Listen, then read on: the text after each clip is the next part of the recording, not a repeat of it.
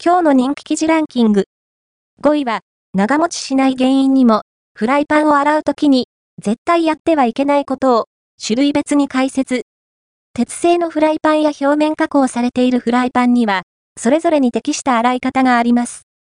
フライパンを長持ちさせ、美味しい料理を作り続けるために、フライパンの正しい洗い方と交換時期を知っておきましょう。4位は、1958年生まれ男性。年金を65歳からいただいています。働いて厚生年金保険料も払ってますが、払わなくてもよろしいのでしょうか？老後のお金や生活費が足りるのか不安ですよね。老後生活の収入の柱になるのが老齢年金ですが、年金制度にまつわることは難しい用語が多くて、ますます不安になってしまう人もいるのではないでしょうか。そんな年金初心者の方の疑問に、専門家が回答します。今回は、厚生年金保険料を払うことで手取りが減り、生活が苦しい方からの質問です。年金についての質問がある人は、コメント欄に書き込みをお願いします。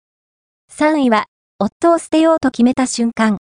40歳妻が戦慄した、下品どころか不気味すぎる夫の趣味、結婚生活を通して築き上げた信頼感が、崩れ落ちる瞬間は、意外なところに潜んでいます。妻が夫を捨てようと決めた瞬間シリーズ第1回は、夫のひそやかな趣味から始まった離婚騒動について紹介しましょう。2位は、43歳、年収400万円会社員女性、全世界株式1本で積み立て NISA スタート約4年間放っておいたらどうなった？オール、アバウトが募集している。積み立て投資の実体験エピソードから、周りの方が資産運用にどのように取り組んでいるのか、運用目標や運用方針、成功体験から失敗事例などを見ていきます。今回は、東京都に住む43歳女性の積み立て投資エピソードです。